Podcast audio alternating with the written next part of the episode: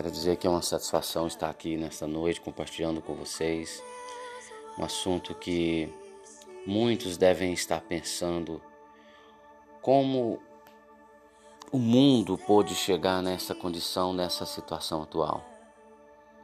Pois saiba, saiba que Deus, Ele tem o controle de tudo.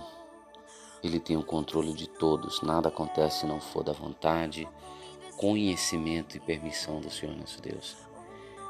Então cabe a nós abrirmos o nosso coração, abrirmos nossos olhos espirituais e enxergar o que Deus tem para nos ensinar qual o propósito dele na nossa vida. Meu irmão, e nesses últimos dias eu tenho analisado não só a minha vida espiritual, mas eu tenho analisado também a minha vida sentimental, minha vida familiar. E eu percebo que Deus está nos construindo, Deus está nos, nos refazendo como pessoas mais fortes. Deus está nos refazendo como pessoas mais íntegras, como adoradores que o adoram em espírito e agora mais do que nunca em verdade.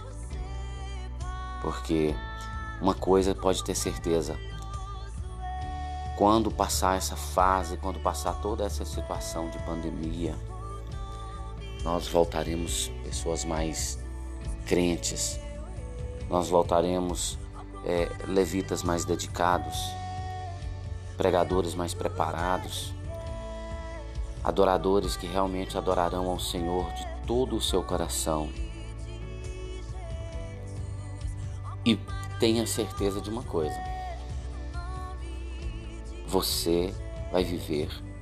Se não viveu ainda, você ainda vai viver o maior avivamento da sua vida. A igreja do Senhor está prestes a viver o maior avivamento de toda a história. Nós nos colocaremos em frente a esta guerra com autoridade, com autoridade vinda do Senhor, com autoridade do poder que Ele traz a todos nós. Só Ele tem poder, tem autoridade para mudar essa situação. Busquemos qual o propósito de Deus na nossa vida. E não vamos ficar só alheios, blasfemando, reclamando da situação. Vamos buscar realmente o que, o que Deus quer na minha vida, o que Deus quer na nossa vida. Ele quer que eu ajude as pessoas, ele quer que eu aprenda a buscá-lo no secreto. Ele quer que eu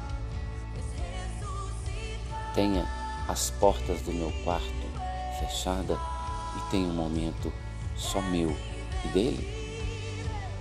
Ele quer que eu tenha mais tempo com meus filhos. Ele quer que eu brinque mais com os meus filhos.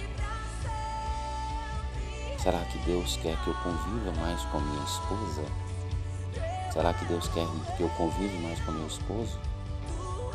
Ele quer que eu tenha um momento a sós para conversar com meu esposo, conversar com meu cônjuge, com minha esposa, demonstrar todo o amor, todo o carinho,